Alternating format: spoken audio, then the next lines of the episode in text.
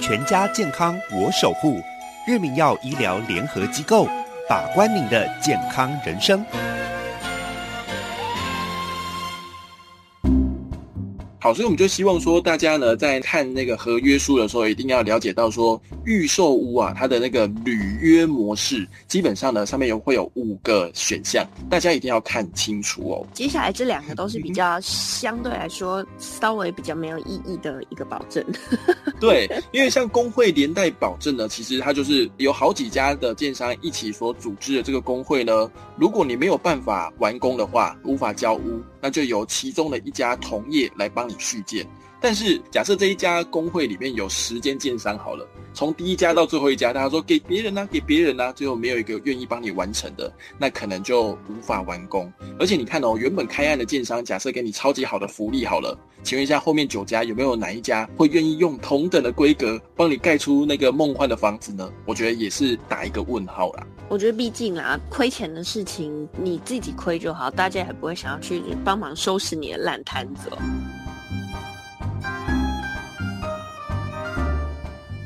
神神秘秘揣猫醋，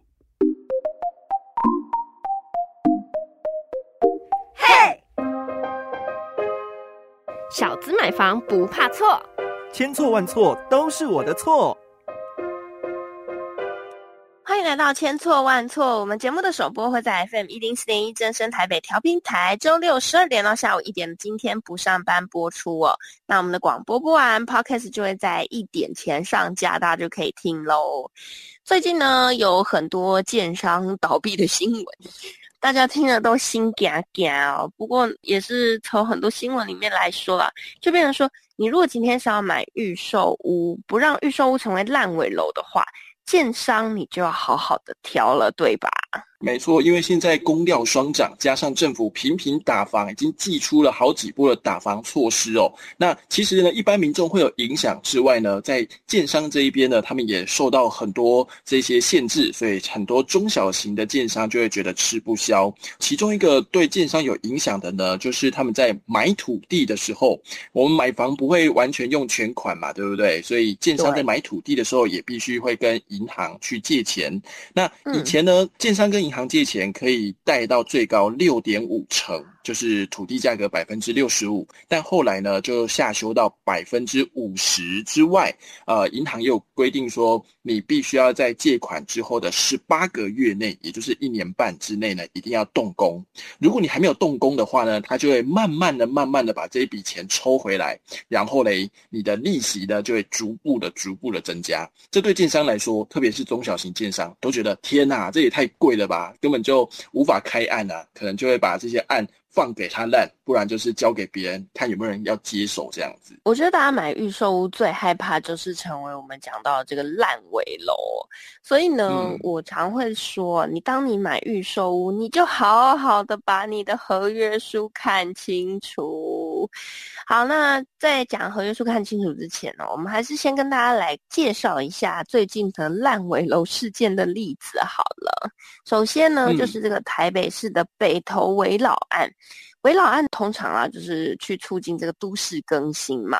那大家可能呢，原本有一块地加入了建商之后呢，一起再把这个呃，我们原本旧旧的这个建筑变成一栋新兴的比较好住的一个房子。对，通常都是从比较小间盖的比较大间。所以呢，今年的七月哦，就有发现说，哎，台北某一个建商竟然倒闭了。他旗下呢有两起的建案，虽然都已经完销了。可是却也接续的停工。那第一个呢，分别就是位于北投区温泉路的一个围老案，还有一个大同区的建案哦。台北市的地震局也证实说啊，这两案已经无法依约完工，而且呢，这六十位的买家已经准备向建商提告了。好，其实那个北投区温泉路的这个围老案呢，在去年十月的时候就完销了。那它的卖的价格呢，也蛮符合当地的均价哦，就要开价开一瓶六十八万，然后最后呢，实价登录的成交价会是在六十一点五万上下这样子。那这个整个案子六十三户当中，三十八户呢是已经确定卖出去了，签约之后你就会缴一笔定金、签约金加开工款，然后会依照工程慢慢的缴款，对不对？那这笔钱呢，它是都有存在那个履约保证的信托账户当中，但是。当他们签完约之后，有买家指出，这家建商呢曾经就传讯息告诉他们：“哎，营建成本天天涨，公司出现营运困难，已经没有办法继续盖了哦。所以我们会安排买家退户。虽然有讯息出来，但有没有安排呢？没有。再来，这个案子后来就停工了。然后内部员工居然说，他们已经开始领不到薪水了，而且呢，老板还审理，呃，甚至欠银行钱啊，欠。员工钱啊，好等等的事情就发生了。不过，因为我们刚刚有说到嘛，这一家建商他有去申请跟银行的信托履约保证，所以说这个价金信托的话，银行现在就是会依照你缴了多少钱来，然后因为它还没有盖到完整嘛，变烂尾，所以说就会依照你的合约，然后呢来讨论这个所缴价金怎么样去做分配，这样子把钱还给已购户。嗯，所以其实这还算相对来说稍微有保障一点点了。那再来呢，其实还有一个新北市综合的一个法拍案哦。前母刚刚说啊，这些人至少还要把一些钱给拿回来，但这个案子就没那么幸运啦。虽然同样也是有价金信托，可是这些已购户却拿不回他们已缴出来的款项，这是怎么个回事呢？他这个案子啊，是二零一九年的时候就已经开案，而且卖了，然后也都。完销了，价格很亲民。当时哦，在中和地区四字头，哎，一瓶四十几万就可以买到了。我今天才看到新闻哦，中和区已经开到八字头。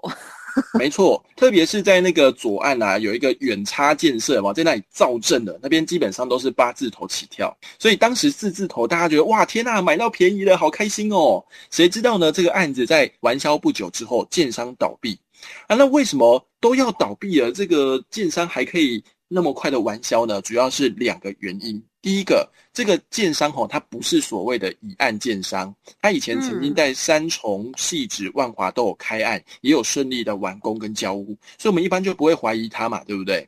再来第二个呢是。在这个预售合约当中，它有承诺履约保证，哦，就是不动产开发信托，而且也有附带续建。也就是说，如果我今天这家建商盖不出来的话，那我就会委托其他的，比如说类似建金公司或什么其他单位，请他们来协商，然后帮我完工。所以已购户是很信任的。只是说建商跑路了嘛，那存在旅保账户里面的钱，为什么已购户拿不回来呢？好，其实就是因为这一家信托的银行呢，本身也是债权银行。什么意思？意思就是这家建商在买土地的时候跟谁贷款，就跟这家 A 银行借钱。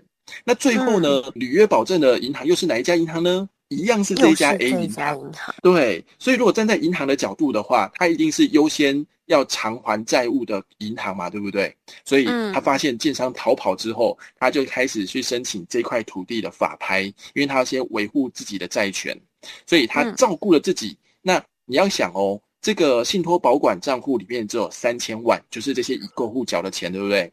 但是这家建商欠银行多少钱呢？欠了一点八九八九亿，对，就是一亿多的意思。那你看这个钱还不够赔呢，所以说这笔钱应该要优先还给谁？法院判下来，基本上还是会先判给银行啦。所以已购户你缴了那么多钱，加起来三千万是拿不回来的哦，而且。更惨的是，这个为什么叫做法拍案呢？就是因为银行虽然申请法院去法拍，已经拍了四拍都流标，呃，每过一拍价格就会变低，再过第二拍价钱又会更低，已经四拍都还拍不出去哦。好，所以不管是拍到最后多少钱，银行呢一定是优先把钱拿走的人，那已购户呢就会很可怜。拿不回钱，但我还是很好奇耶。那我们这些人缴出去的这些三千万到哪里去了？还是在那个旅保账户里面呢？哦，那旅保账户就放着，这三千万就放着，我拿不出去也收不回来吗？对，因为重点就是这个土地拍卖之后，假设拍到第四拍，呃，假设一亿好了，好，我们就想说，好，还可以卖到一亿，那你一亿再加这三千万，也才一亿三千万。但是建商欠银行多少钱呢？一点八九亿。对呀，所以说中间还有六千多万拿不回来啊。对对对，所以说为什么，呃，这件事情，它虽然说会留在旅保账户，但是怎么样，最后都是拿出来，会变成优先偿债，已购户就比较衰这样。嗯，这这真的很衰，因为等于说我这三千万，我就是不知道。他去哪里了，然后他就不见。对，所以大家就有在检讨说，那是不是政策不完善呢？虽然说已经有履约保证了，但是这履约保证他要保证的应该是我已购户啊，怎么会是保护那个？最优先藏在那个债权人银行。那再来，而且啊，就是他的这个债权银行跟他这个信托保管银行又是同一个银行，感觉就会让人觉得，哎，好像更紧张了一些。没错，好，所以我们就希望说，大家呢在那个看那个合约书的时候，一定要了解到说，预售屋啊，它的那个履约模式，基本上呢上面有会有五个选项。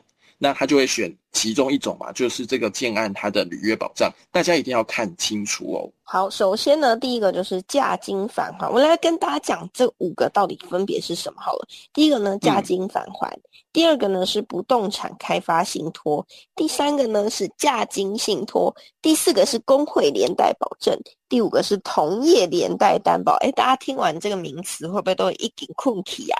不用紧张，不用紧张，我们来带大家一个一个看哦。我们刚刚讲到的，从价金返还到最后一个同业连带担保，刚好呢就是这个安全性的高中一路到低跟极低哦。所以呢，我们来带大家来一个一个看。首先，价金返还是什么意思呢？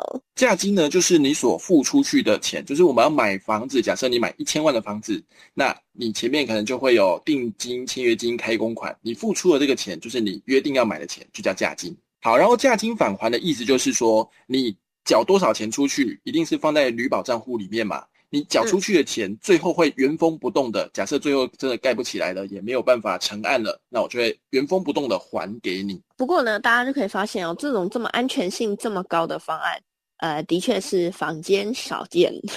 基本上我也没有看过真的有，呃，这么保障预售户这么好的一个呃履约担保的一个方案，对不对？对对对，我这目前还没看过。那第二个呢，不动产开发信托，这个呢，主要就是建商会把这个资金信托到一个金融机构。在依我们的工程进度来拨款哦，譬如说呢，他可能会依照说我最前期，然后已经开工了，设计等等这些支出去分不同不同的工程进度，由第三方公正的第三方机构来评估，然后呢来拨款给他们。不过呢，这个风险是什么？就是这个第三方机构比较没有强制法律的这个效益哦。再来就是建商倒闭的时候，我们的余款可能也是分不回来的。所以这个应该就是我们刚刚讲的前面几个案子，它虽然倒闭了，但是钱为什么会拿不回来的可能原因就在这里。好，就是钱搞不好都已经支给那个建商喽，然后支给他之后嘞，哇，最后剩下的尾款一点点。然后钱已经被人家款去了，这样子。那我很好奇，就是不动产开发信托跟价金信托的差别在哪边呢？呃，不动产开发信托跟价金信托的话，其实一开始都是把钱信托给金融机构，只是说不动产开发信托的话，它除了工程之外，还包含广告费、设计费，还包含其他其他的费用。但价金信托的话，是已经就是我这个钱只负责工程的部分，你的广告费什么费，你要建商自己去支付，所以差异在这里。了解了解，所以其实它就是看你的东西到什么样子的进度跟阶段，然后呢，再由公正第三方来评估要不要给建商钱呢。再来呢，还有一个叫做工会连带保证，啊，接下来这两个都是比较相对来说稍微比较没有意义的一个保证。对，因为像工会连带保证呢，其实它就是因为不动产开发商他们有自己的一些工会嘛，对不对？那对这个有好几家的建商一起所组织的这个工会呢，如果你没有办法完工的话，无法交屋，那就由其中的一家同业来帮你续建。但是我觉得这比较容易出现在，哎，虽然我们一开始哈没有出事的时候大家是好朋友，但出事的时候就互踢皮球。假设这一家工会里面有十间建商好了，从第一家到最后一家，大家说给别人呢，给别人呢，最后没有一个愿意帮你完成的，那可能就无法完工。而且呢，赔偿金额是有上限的，同业呢也不见得能够帮你续建。而且你看哦，原本开案的建商，假设给你超级好的福利好了。请问一下，后面九家有没有哪一家会愿意用同等的规格帮你盖出那个梦幻的房子呢？我觉得也是打一个问号啦。我觉得毕竟啊，亏钱的事情你自己亏就好，大家也不会想要去帮忙收拾你的烂摊子。除非呢，你今天真的是非常非常关心嘛吉嘛吉啦。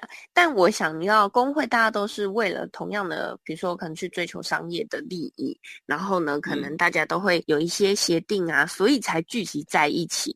当然，你就会发现说，哎。当这家公司出事情的时候，哎，未必大家工会里面的人呢，或者是工会里面的厂商会愿意来帮忙啊。那当然，如果是帮忙，当然是很好了。但相对来说，这种的连带保证呢，就比较不见得会真的让你很有保障。那最后一个呢，我们会讲的是同业连带担保。同业连带担保是什么意思呢？我们的建商其实是有分不同的等级的哦。那同等级之间的建商可以来连带互保。超群可以跟我们解释一下吗？这个同等级是怎么个等级法？会去要求看到，比如说你的资本额哦，或者是你这家建商它的。自己本身会不会具有营造厂哦？因为像营造厂又分成甲级、乙级的营造厂嘛。那不同等级可以去承接的案子、承揽的案子就不一样。好，基本上最好就是甲级。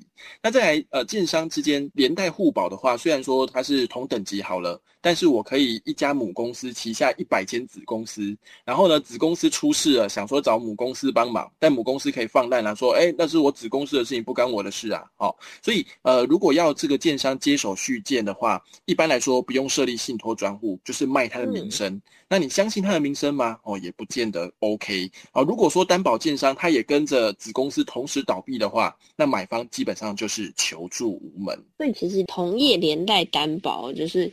啊，基本上就是看你买的这个品牌，你到底相不相信它了。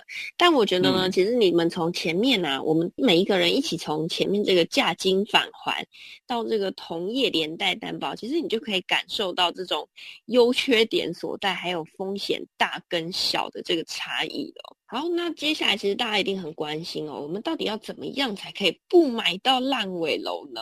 其实呢，就是谨记三个重点要小心。那这是房屋粉砖卖错阿敏上面所提醒的。首先第一个呢，就是建案不要太小，因为规模不大的基地小、户数少、收的钱少，所以它要放着烂是很容易的。而且现在缺工缺料嘛，人力如果要使用的话，大家都被大建商给挖角去了，小建商就比较。难以去 handle 到一些工人或者是一些材料的部分。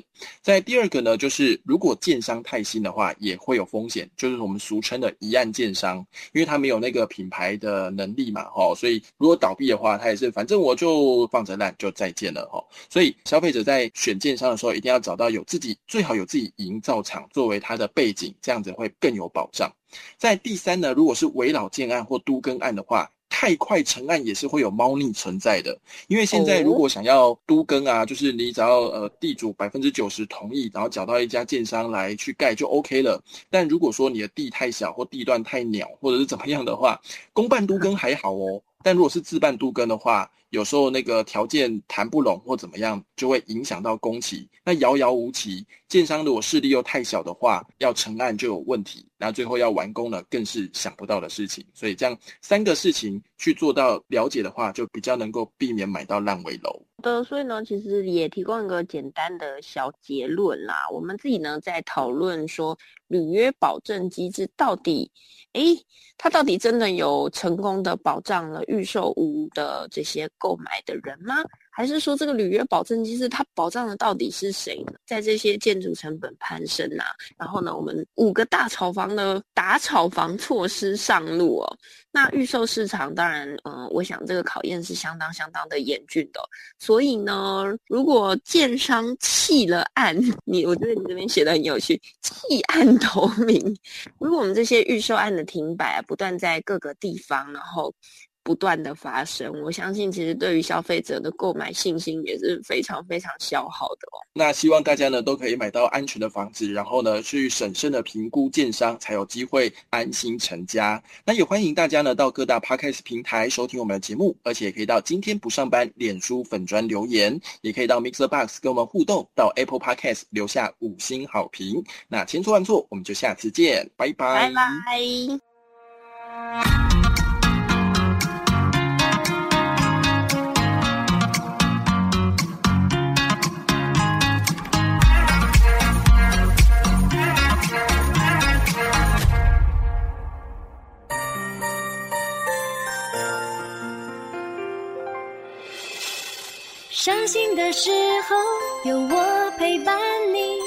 欢笑的时候与你同行，关心你的点点滴滴。掌声广播电台。